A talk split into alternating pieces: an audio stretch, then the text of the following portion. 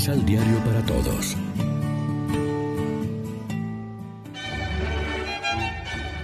Proclamación del Santo Evangelio de nuestro Señor Jesucristo, según San Juan.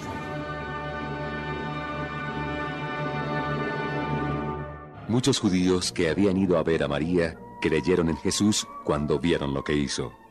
Pero otros fueron donde los fariseos a contarles lo que Jesús había hecho. Entonces, los jefes de los sacerdotes y los fariseos reunieron el Consejo Supremo. Decían, ¿qué podemos hacer? Este hombre va multiplicando los milagros. Si lo dejamos que siga, todos se van a entusiasmar con él y luego intervendrán los romanos que terminarán con nuestro lugar santo y nuestras libertades. Uno de ellos, llamado Caifás, que ese año era sumo sacerdote, tomó la palabra. Ustedes no entienden ni piensan. Les conviene que muera un solo hombre por el pueblo y no que toda la nación perezca. Esto no lo dijo Caifás por iniciativa propia, sino que, como era sumo sacerdote, profetizó en ese momento. Era verdad que Jesús iba a morir por la nación, y no solamente por la nación, sino también para reunir en uno a los dispersos hijos de Dios. Y ese mismo día decidieron matarlo. Por eso Jesús ya no andaba públicamente entre los judíos. Se fue a Efraín, lugar cercano al desierto, y permaneció allí con sus discípulos.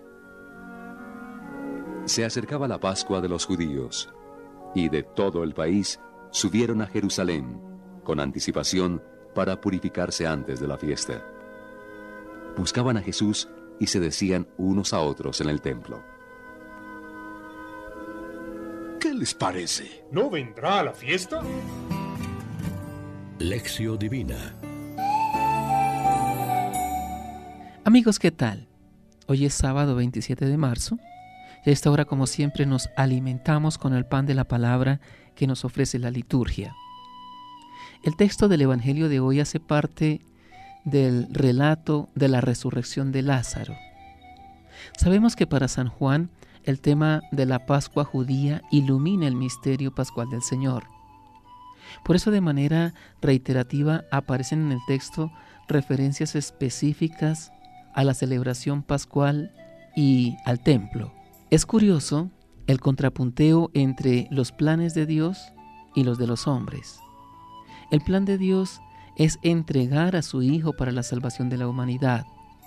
El plan del hombre, reflejado en las palabras de Caifás, se encuentra motivado por el miedo a la represión de los romanos y por tanto se despliega como una amenaza ante un inocente, Jesús. Al releer este texto, reconocemos que todo lo que sea segregación, división, ruptura, separación, está por fuera de los planes de Dios. Por el contrario, nuestro Creador desea la integración, la unidad, la consolidación de la humanidad entera en un solo pueblo. Si cooperamos con la acción de Dios, el ambiente en el que nos corresponde vivir, seremos capaces de alcanzar la bendición de la paz que tanto anhelamos. Solo entonces podremos experimentar perfectamente la presencia permanente de Dios entre nosotros como cumplimiento de la alianza.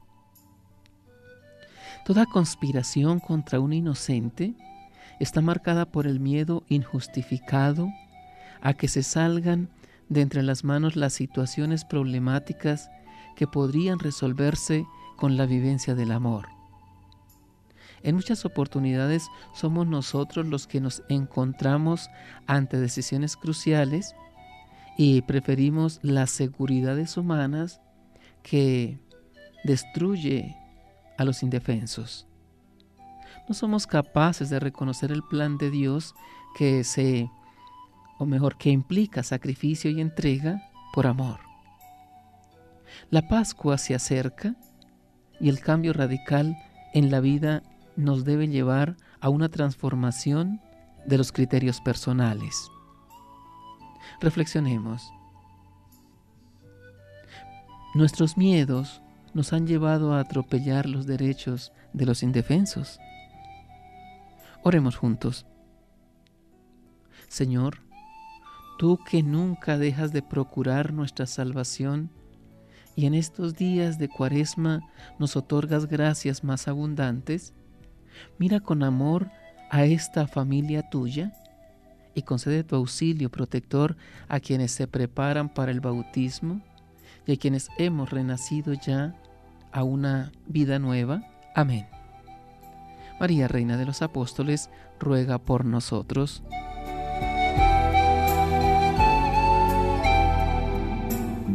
Complementa los ocho pasos de la Alexio Divina adquiriendo el emisal Pan de la Palabra en Librería San Pablo o distribuidores. Más información www.sanpablo.co Pan de la Palabra. Vive la reflexión.